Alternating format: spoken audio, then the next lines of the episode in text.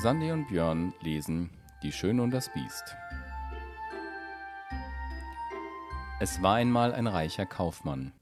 Der hatte sechs Kinder, drei Söhne und drei Töchter.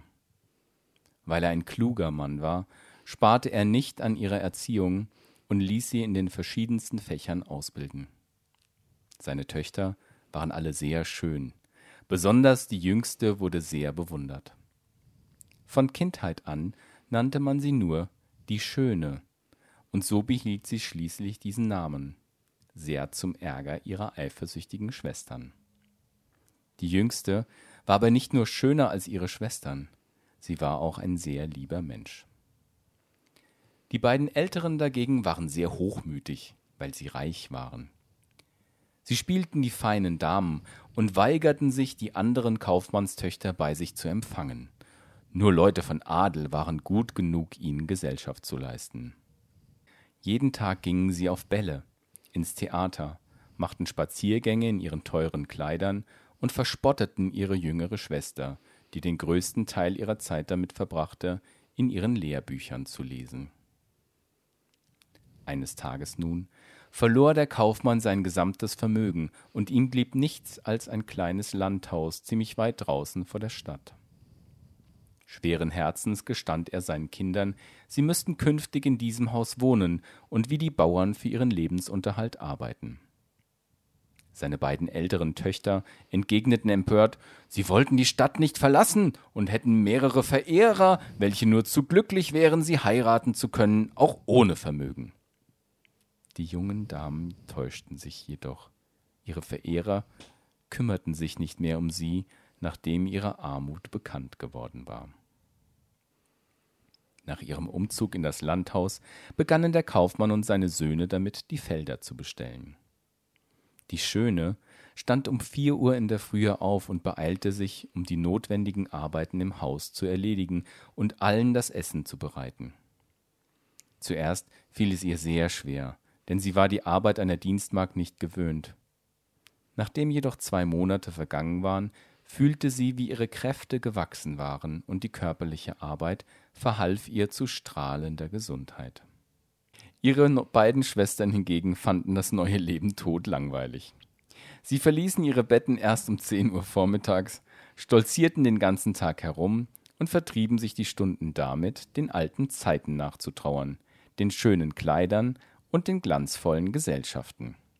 Sieh nur unsere Jüngste, sagten sie zueinander. Sie ist ein so dummes Wesen, dass sie mit dieser unglücklichen Lage zufrieden ist. Der gute Kaufmann jedoch dachte nicht wie seine Töchter, sondern bewunderte die tapfere Haltung des jungen Mädchens und besonders ihre Geduld.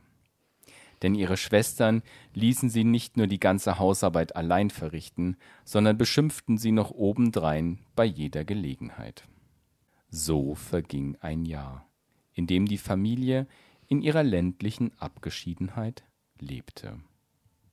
Eines Tages erhielt der Kaufmann einen Brief, in dem man ihm mitteilte, dass ein Schiff, das Waren von ihm geladen hatte, glücklich angekommen sei. Diese Nachricht entzückte die beiden Älteren, die nun glaubten, das langweilige Landleben endlich aufgeben zu können. Als sie ihren Vater reisefertig sahen, baten sie ihn, ihnen schöne Kleider, Haarschmuck und alle möglichen Kleinigkeiten mitzubringen. Die Schöne aber bat ihn um gar nichts, denn sie dachte bei sich, dass der ganze Erlös aus dem Warenverkauf nicht ausreichen würde, um alles zu bezahlen, was die Schwestern sich wünschten. Warum bittest du mich nicht, dir etwas zu kaufen? fragte der Vater sie. Da du so gütig bist, an mich zu denken, antwortete sie, so bitte ich dich, mir eine Rose mitzubringen, denn es gibt hier keine. Der Kaufmann brach zu seiner Reise auf, aber am Ziel angekommen, musste er um seine Waren einen Prozess führen, und nach vergeblicher Mühe kam er ebenso arm zurück, wie er abgereist war. Als er nur noch dreißig Meilen von seinem Haus entfernt war und sich schon darauf freute, seine Kinder wiederzusehen, da musste er einen großen Wald durchqueren, und er verirrte sich schließlich darin. Es schneite unaufhörlich, und der Wind blies so heftig, dass er zweimal vom Pferd stürzte. Als es Nacht wurde, glaubte er vor Hunger und Kälte sterben zu müssen und sogar von den Wölfen gefressen zu werden, die er ringsum heulen hörte. Plötzlich, als er sich am Ende einer langen Allee umsah, erblickte er ein helles Licht, das aber noch weit entfernt zu sein schien. Er ging in dieser Richtung weiter und merkte, dass der Lichtschein von einem großen Schloss ausging, das strahlend hell erleuchtet war. Der Kaufmann dankte Gott für die Rettung und ging eilends auf das Schloss zu, aber zu seiner großen Überraschung fand er in den verlassenen Höfen niemanden. Sein Pferd, das ihm gefolgt war, sah einen großen Stall offen stehen. Es ging hinein, fand Heu und Hafer vor, und das arme, ausgehungerte Biest stürzte sich gierig darauf. Der Kaufmann band es im Stall fest und wandte sich zum Wohntrakt des Schlosses, in dem er gleichfalls niemanden antraf. In einem großen Saal aber entdeckte er ein schönes Kaminfeuer und eine mit Speisen reich beladene Tafel, auf der indes nur ein Gedeck für eine Person lag.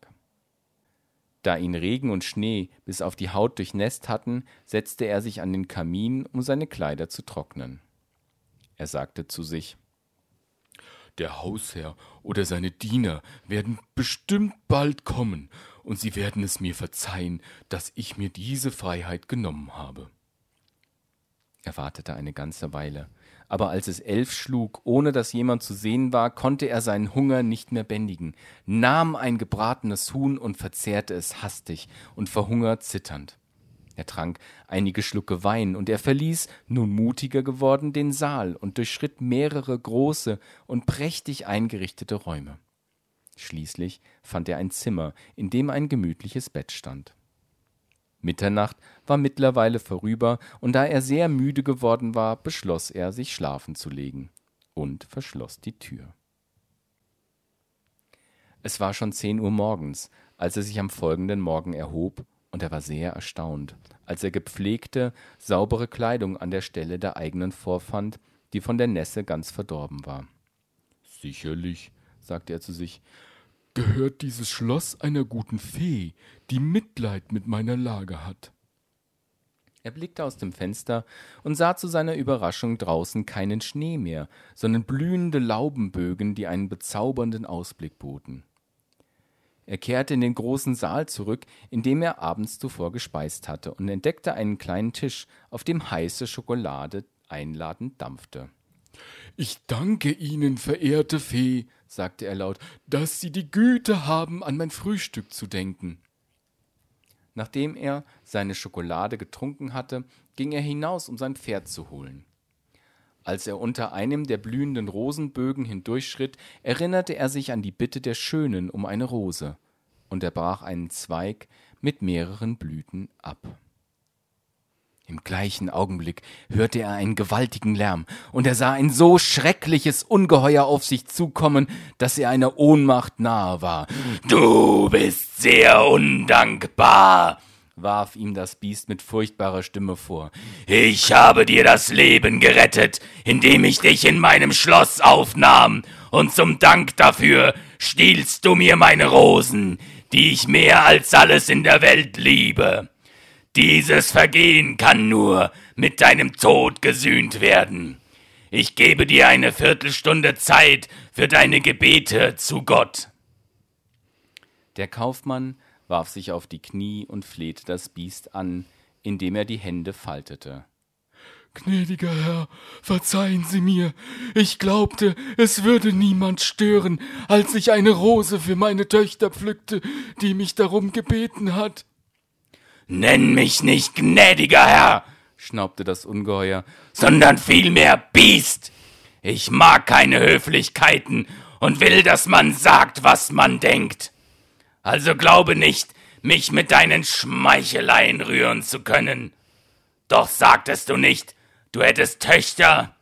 Nun, ich will dich wohl verschonen, aber nur unter der Bedingung, dass eine deiner Töchter bereit ist herzukommen und an deiner Stelle zu sterben.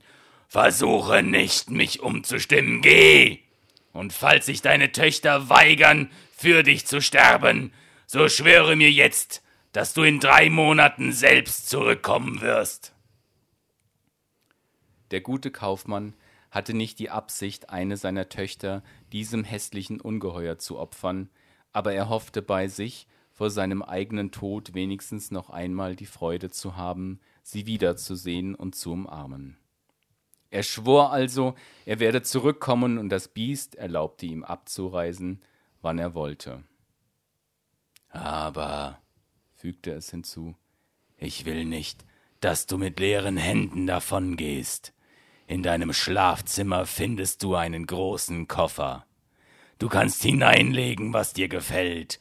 Ich lasse ihn zu deinem Haus bringen. Mit diesen Worten zog sich das Ungeheuer zurück, und der Kaufmann sagte zu sich Wenn ich auch sterben muss, so habe ich doch den Trost, meinen armen Kindern etwas für ihren Lebensunterhalt hinterlassen zu können. Also kehrte er in sein Schlafzimmer zurück und fand dort eine große Menge an Goldmünzen, füllte sie in den großen Koffer, von dem das Biest gesprochen hatte, und verschloss ihn. Er holte sein Pferd aus dem Stall und verließ das Schloss ebenso traurig, wie er es zuvor erleichtert betreten hatte. Das Pferd schlug von selbst den richtigen Waldweg ein, und nach wenigen Stunden gelangte der Kaufmann zu seinem kleinen Haus. Seine Kinder umringten ihn freudig, aber anstatt sich über ihre Begrüßung zu freuen, begann der Vater bei ihrem Anblick zu weinen. Er hielt den Rosenzweig, den er seiner Tochter mitgebracht hatte, in der Hand und gab ihn der Schönen mit den Worten Nimm diese Rosen, Schöne, sie kommen deinen Vater, deinen armen Vater teuer zu stehen. Und dann erzählte er seiner Familie von dem unheilbringenden Abenteuer, das ihm zugestoßen war. Bei dieser Erzählung stießen die beiden älteren Schwestern laute Schreie aus und machten der Schönen, die nicht weinte, Vorwürfe. Da seht, was der Stolz dieser Person anrichtet, sagten sie. Warum hat sie nicht um modische Kleinigkeiten gebeten wie wir? Aber nein, das Fräulein wollte etwas Besseres sein. Sie ist schuld daran, dass unser Vater sterben muss und weint noch nicht einmal. Das ist auch nicht nötig. Warum sollte ich den Tod meines Vaters beweinen? entgegnete die Schöne. Er wird nicht sterben. Da das Ungeheuer eine seiner Töchter als Ersatz nehmen will, werde ich mich seiner Wut ausliefern. Wenn ich auch jung bin, so hänge ich doch nicht sehr am Leben. Lieber wäre es mir, vom Ungeheuer gefressen zu werden, als aus Kummer über meines Vaters Tod zu sterben. Alles Reden war vergeblich. Die Schöne bestand darauf, selbst zum Schloss aufzubrechen. Die Schwestern freuten sich insgeheim, sie loszuwerden, denn über die Tugenden der Jüngsten hatten sie sich schon lange eifersüchtig geärgert.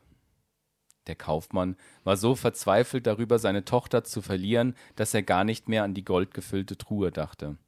Er beschloss, seinen Kindern nichts von dem plötzlichen Reichtum zu erzählen. Nur die Schöne zog er ins Vertrauen. Sie berichtete ihm, dass sie während seiner Abwesenheit Besuch von einigen Edelleuten bekommen hatten, so auch von zwei Verehrern ihrer Schwestern. Sie bat den Vater, das Geld als Mitgift für ihre Schwestern zu verwenden, damit diese heiraten könnten. Ihre Güte war so groß, dass sie die beiden liebte und ihnen von ganzem Herzen verzieh, was diese ihr angetan hatten. Als die Schöne mit ihrem Vater abreiste, rieben sich die beiden boshaften Töchter die Augen mit einer Zwiebel ein, um beim Abschied der Schwester einige Tränen vergießen zu können. Ihre Brüder aber weinten echte Tränen, ebenso wie der Kaufmann. Das Pferd schlug den Weg zum Schloss ein, und gegen Abend sahen sie es vor sich, hell erleuchtet wie beim ersten Mal. Wieder ging das Pferd allein in den Stall, und der Kaufmann betrat mit seiner Tochter den großen Saal, in dem sie einen reich gedeckten Tisch, diesmal für zwei Personen, vorfanden. Dem Vater war das Herz schwer, und er verspürte keinen Hunger, aber die Schöne bemühte sich, gelassen zu erscheinen, setzte sich an den Tisch und reichte dem Vater die Speisen. Bei sich dachte sie, das Ungeheuer will mich wohl mästen, bevor es mich frisst, weil es mich so großzügig bewirtet. Kaum hatte sie zu Ende gespeist, da hörten sie einen gewaltigen Lärm, und der Kaufmann verabschiedete sich unter Tränen von seiner Tochter, denn er wusste, dass nun das Ungeheuer kam.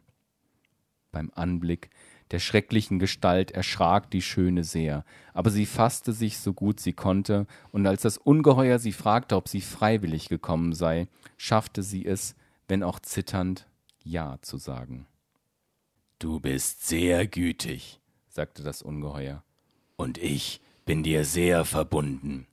Du aber, guter Mann, wirst morgen abreisen, und getraue dich nicht, jemals wieder hierher zurückzukehren. Oh mein Kind, sagte der Kaufmann, indem er seine Tochter umarmte, ich bin halb tot vor Angst. Hör auf mich und lass mich hier bleiben. Nein, mein Vater, antwortete die Schöne entschlossen. Du reist morgen früh ab und überlässt mich dem Schutz des Himmels.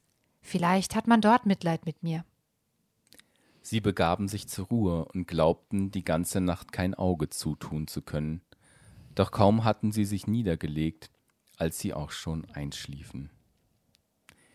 Im Traum sah die Schöne eine Dame, die zu ihr sagte Ich bin mit deinem guten Herzen zufrieden, meine Schöne. Die gute Tat, dein Leben zu opfern, um deines Vaters zu retten, wird nicht ohne Belohnung bleiben. Die Schöne berichtete beim Aufwachen ihrem Vater von diesem Traum, und auch wenn er ihn ein wenig tröstlich fand, so überwältigte ihn doch beim Abschied die Verzweiflung, und er trennte sich unter lautem Klagen von seiner geliebten Tochter. Als er abgereist war, setzte sich die Schöne in den großen Saal und begann ebenfalls zu weinen. Weil sie aber viel Mut besaß, empfahl sie ihr Schicksal dem lieben Gott, und sie beschloss, in den wenigen Stunden, die ihr verblieben, nicht länger mit dem Unabänderlichen zu hadern. Sie war fest davon überzeugt, das Ungeheuer werde sie abends auffressen. In der Zwischenzeit, so entschied sie sich, wollte sie sich ein wenig umsehen, denn das Schloss war wirklich schön, wie sie aufrichtig bewundernd feststellte. Doch sie war sehr überrascht, als sie eine Tür entdeckte, auf der geschrieben stand Wohnung der Schönen. Eilig öffnete sie die Tür und war wie geblendet von der Pracht, die dort herrschte. Was ihr aber am meisten auffiel, waren ein großer Bücherschrank, ein Klavier und mehrere Notenbücher. Man möchte nicht, dass ich mich langweile, sagte sie leise zu sich, und sie überlegte weiter. Wenn mir nur noch ein Tag hier verbleiben soll, dann hätte man nicht so viel für mich angeschafft. Dieser Gedanke gab ihr neuen Mut, und sie öffnete den Bücherschrank. Darin fand sie ein Buch, in dem in goldenen Buchstaben geschrieben stand Nenne deine Wünsche und erteile deine Befehle. Du bist hier die Königin und Hausherrin. Ach, dachte sie seufzend. Ich wünsche mir nichts anderes, als meinen armen Vater zu sehen und zu erfahren, wie es ihm gerade geht. Sie hatte diese Worte nur zu sich selbst gesagt. Wie groß war ihr Erstaunen, als ihr Blick auf einen großen Spiegel fiel, in dem sie ihr Zuhause erkannte und ihren Vater, der gerade höchst niedergeschlagen dort eintraf. Ihre Schwestern liefen ihm entgegen, aber trotz aller Anstrengungen, die sie unternahmen, um mitfühlend zu wirken, sah man ihren Gesichtern die Freude über den Verlust der Jüngsten an. Einen Augenblick später waren die Bilder wieder verschwunden, und die Schöne begann darüber nachzusinnen, dass das Biest doch recht fürsorglich sei und dass sie vielleicht nichts von ihm zu befürchten hatte. Mittags fand sie den Tisch erneut gedeckt, und während ihrer Mahlzeit vernahm sie herrliche Musik, obwohl sie niemanden sah. Am Abend, als sie sich erneut zum Essen begeben wollte, hörte sie das Dröhnen, das das Herannahen des Ungeheuers begleitete, und sie begann unwillkürlich zu zittern. Schöne, sprach das Ungeheuer sie an, erlaubst du wohl, dass ich dir beim Speisen zusehe?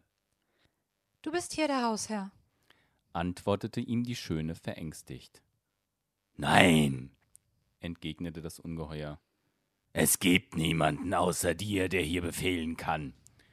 Du brauchst mir nur zu sagen, dass ich mich entfernen soll, wenn ich dir lästig falle, und ich werde sofort gehen.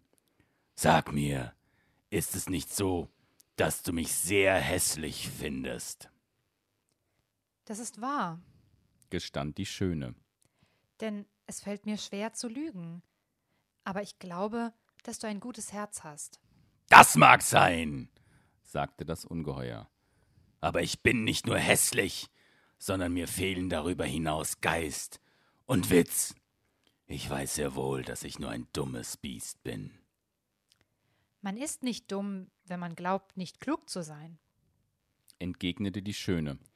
Ein dummes Biest wäre nie zu solchen Überlegungen fähig. Nun ist doch, Schöne, bat das Ungeheuer sie, und versuche dich in deinem Haus nicht zu langweilen, denn alles hier steht zu deiner Verfügung, und ich wäre traurig, wenn etwas nicht zu deiner Zufriedenheit gelungen wäre. Du bist sehr gütig, sagte die Schöne. Ich gestehe dir, ich freue mich über dein gutes Herz, und wenn ich daran denke, kommst du mir gar nicht mehr so hässlich vor. Ach ja, antwortete das Biest. Vielleicht habe ich ein gutes Herz, aber ich bleibe doch ein Ungeheuer. Es gibt viele Menschen, die größere Ungeheuer sind, als du es bist, erwiderte die Schöne. Und ich mag dich in deiner Gestalt lieber als die, die unter ihrer menschlichen Gestalt ein falsches, undankbares Herz verbergen. Wenn ich wortgewandt wäre, bekannte das Biest, würde ich dir jetzt ein großes Kompliment machen, um dir zu danken. Aber ich bin ein Tölpel, und alles, was ich dir sagen kann, ist, dass ich dir sehr verbunden bin. Die Schöne speiste nun mit gutem Appetit.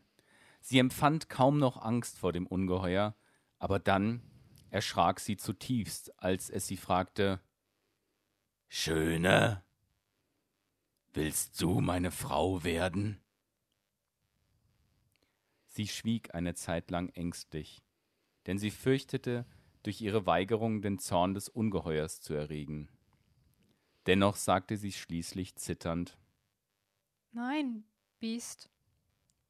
In dem Moment seufzte das Biest mit einem derartig schrecklichen Stöhnen, dass das ganze Schloss davon widerhallte.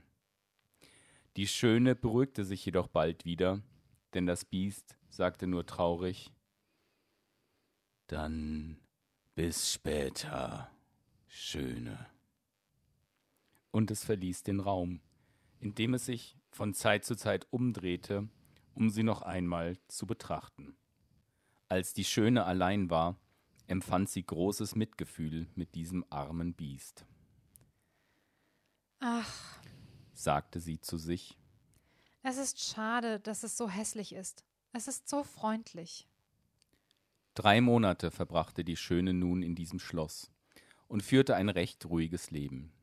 Jeden Abend besuchte das Biest sie und unterhielt sich während des Essens angeregt und voller Verständnis mit ihr.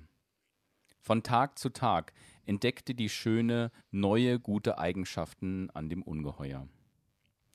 Die Gewohnheit, es regelmäßig zu sehen, hatte sie mit seiner Hässlichkeit vertraut gemacht. Mittlerweile fürchtete sie seine Besuche nicht mehr, sondern schaute oft auf die Uhr, um zu sehen, ob es nicht bald neun Uhr wäre, denn das Biest kam stets zu dieser Stunde. Es gab nur eins, das der schönen Kummer bereitete, jedes Mal, bevor das Biest sie wieder verließ, um sich schlafen zu legen, fragte es die Schöne, ob sie seine Frau werden wolle. Und wenn sie dann jedes Mal mit Nein antwortete, schien es ganz verzweifelt zu sein. Eines Tages sagte sie Du tust mir leid, Biest. Ich wünschte, ich könnte dich heiraten, aber ich will offen zu dir sein und dich nicht glauben lassen, dass dies jemals geschehen könnte. Aber ich werde dich immer gern haben. Versuch, dich damit zu begnügen. So muss es wohl sein, entgegnete das Biest. Und wenn ich ehrlich zu mir selbst bin, dann weiß ich, dass man mich fürchtet. Aber ich liebe dich sehr. Immerhin bin ich schon glücklich, dass du gern hier bleiben willst. Versprich mir, dass du mich niemals verlassen wirst. Die Schöne wurde bei diesen Worten verlegen. Sie hatte in ihrem Spiegel gesehen, dass ihr Vater vor Trauer darüber, sie verloren zu haben, krank geworden war, und sie wünschte sich, ihn noch einmal wiederzusehen. Ich, ich würde dir gern versprechen, dich nie endgültig zu verlassen. sagte die Schöne zum Biest. Aber ich möchte so sehr meinem Vater noch einmal begegnen, dass ich vor Sehnsucht sterben werde, wenn du mir diese Bitte abschlägst. Ich will lieber selbst sterben, als dich traurig zu sehen, antwortete das Biest. Ich werde dich zu deinem Vater schicken. Du wirst dort bleiben, und dein armes Biest wird vor Schmerz darüber zugrunde gehen. Nein, sagte die Schöne weinend. Ich hab dich viel zu gern, um deinen Tod verursachen zu wollen. Ich verspreche dir, in acht Tagen zurückzukommen. Du hast mich im Spiegel sehen lassen, dass meine Schwestern verheiratet sind und dass meine Brüder zur Armee gegangen sind. Mein Vater ist ganz allein. Bitte erlaube, dass ich eine Woche bei ihm bleiben kann. Schon morgen früh wirst du zu Hause sein, sagte das Biest. Aber erinnere dich an dein Versprechen. Du brauchst nur deinen Ring beim Schlafengehen auf einen Tisch zu legen, wenn du zu mir zurückkommen willst. Leb wohl, Schöne. Das Biest seufzte wie gewohnt bei diesen Worten, und die Schöne ging schlafen, unglücklich darüber, ihr Biest so niedergeschlagen und traurig zu sehen. Als sie am nächsten Morgen erwachte, befand sie sich im Haus ihres Vaters. Sie läutete eine Glocke, die sie neben ihrem Bett fand, und schon kam eine Magd herein, die bei ihrem Anblick einen lauten Schrei ausstieß. Ihr Vater eilte auf diesen Lärm hin herbei und war außer sich vor Freude, seine liebe Tochter wiederzusehen, und sie hielten sich mehr als eine Viertelstunde lang fest umarmt. Die Schöne kleidete sich an, und in der Zwischenzeit wurden ihre Schwestern benachrichtigt, die mit ihren Ehemännern herbeieilten. Beide Schwestern waren in ihren Ehen sehr unglücklich geworden. Die älteste hatte einen Edelmann geheiratet, der so schön wie Amor war. Aber er war so in sein gutes Aussehen verliebt, dass er sich von morgens bis abends mit nichts anderem beschäftigte und die Schönheit seiner Frau übersah. Die zweite hatte einen wortgewandten Mann geheiratet, doch dieser nutzte seine Begabung nur, um alle Welt gegeneinander aufzubringen und seine Ehefrau zu verärgern. Als die Schwestern die Jüngste begrüßten, erkannten sie voller Neid, dass die Schöne elegant und vornehm gekleidet war und so schön war wie der junge Morgen. Vergeblich war die Schöne herzlich und freundlich zu ihnen. Sie wurden nur noch eifersüchtiger, als sie ihnen erzählte, wie glücklich sie geworden war. Die beiden Eifersüchtigen liefen in den Garten, um sich auszuweinen. Dort fragten sie sich Warum hat diese dumme Kleine mehr Glück als wir? Sind wir nicht viel liebenswerter als sie? Schwester, sagte da die Ältere. Ich habe eine Idee. Versuchen wir doch, sie länger als acht Tage hier zu behalten. Ihr dummes Biest würde über das gebrochene Versprechen in Zorn geraten und sie vielleicht auffressen. Wie recht du hast, Schwester, antwortete die andere. Um das zu erreichen, müssen wir sie sehr umschmeicheln. Nachdem sie diesen Entschluss gefasst hatten, gingen sie ins Haus zurück und waren so voller Liebenswürdigkeit zu ihrer Schwester, dass diese vor Freude und Erleichterung in Tränen ausbrach. Als die acht Tage vergangen waren, rauften sich die beiden eifersüchtigen Schwestern die Haare und taten angesichts der baldigen Abreise der Schönen so verzweifelt, dass diese versprach, noch weitere acht Tage zu bleiben. Bald jedoch besann sich die Schöne auf den Kummer, den sie ihrem armen Biest bereitete, das sie so von Herzen liebte, und sie sehnte sich nach seiner Gesellschaft. In der zehnten Nacht daheim träumte sie, sie sei im Garten des Schlosses und träfe das Biest im Gras, reglos liegend an, sterbenskrank und unglücklich wegen ihrer Undankbarkeit. Die Schöne erwachte sogleich und brach in Tränen aus. Was bin ich für ein schlechter Mensch? Fragte sie sich. Ein Biest so zu enttäuschen, das mich so gern hat. Ist es denn sein Fehler, dass es so hässlich ist und so wenig redegewandt? Es hat ein gutes Herz, das ist mehr wert als alles andere. Warum nur wollte ich es nicht heiraten? Mit ihm wäre ich viel glücklicher, als es meine Schwestern mit ihren Männern geworden sind. Weder Schönheit noch Wortwitz eines Mannes machen eine Frau glücklich sondern es sind ein edler Charakter, Tugend und Verständnis. Das Biest hat all diese guten Eigenschaften. Liebe ist es zwar nicht, was ich für es empfinde, aber Freundschaft, Achtung und Dankbarkeit. Jetzt aber schnell, ich will es nicht unglücklich werden lassen. Mein ganzes Leben lang würde ich mir diese Schuld vorwerfen. Mit diesen Worten erhob sich die Schöne, legte ihren Ring auf den Tisch und legte sich zurück ins Bett.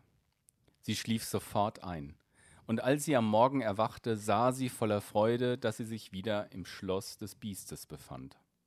Sie zog ihr schönstes Kleid an, um ihm zu gefallen, und die Zeit wurde ihr lang, während sie auf den Abend und die neunte Stunde wartete. Doch die Uhr schlug vergeblich. Das Biest erschien nicht.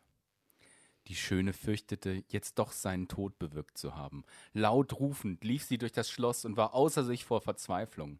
Nachdem sie überall gesucht hatte, erinnerte sie sich an ihren Traum und rannte in den Garten, so wie sie es im Schlaf vorausgesehen hatte. Dort fand sie das arme Biest auch wirklich. Es lag bewusstlos da, und sie glaubte, es sei bereits tot. Ohne zu zaudern warf sie sich über seinen Körper, und als sie fühlte, dass sein Herz noch schlug, da holte sie Wasser aus einem nahen Weiher und goss es ihm über den Kopf. Das Biest öffnete die Augen und sagte zu der Schönen Du hast vergessen, was du mir versprochen hast. Aus Verzweiflung, dich verloren zu haben, habe ich mich entschlossen, mich zu Tode zu hungern. Aber ich sterbe zufrieden, weil ich die Freude habe, dich noch einmal zu sehen. Nein, mein liebes Biest, sagte die Schöne. Du wirst nicht sterben. Du wirst leben, um mein Ehemann zu werden. In diesem Augenblick gebe ich dir meine Hand und ich schwöre, dass ich nur dir gehören werde. Bisher habe ich geglaubt, nur Freundschaft für dich zu empfinden. Aber der Schmerz, den ich jetzt spüre, zeigt mir, dass ich ohne dich nicht leben kann. Kaum hatte die Schöne diese Worte ausgesprochen, sah sie das Schloss in vollem Lichterglanz erstrahlen. Feuerwerk erhellte den Himmel. Musik erklang. Alles kündigte ein großes Fest an. Aber all die Pracht konnte ihren Blick nicht fesseln. Sie wandte sich wieder ihrem lieben Biest zu, denn die Gefahr, in der es schwebte, ängstigte sie sehr. Doch wie groß war ihre Überraschung. Das Biest war verschwunden, und zu ihren Füßen sah sie einen Prinzen liegen, schön wie Amor selbst, der ihr dafür dankte, dass sie ihn von seiner Verzauberung erlöst hatte. Obwohl dieser Prinz sicher mit höflicher Aufmerksamkeit behandelt werden musste, konnte sie nicht anders handeln, als ihn zu fragen, wo das Biest sei. Du siehst es zu deinen Füßen, antwortete der Prinz. Eine böse Fee hat mich verwunschen, so lange in dieser hässlichen Biestgestalt zu leben, bis ein schönes Mädchen bereit wäre, mich zu heiraten.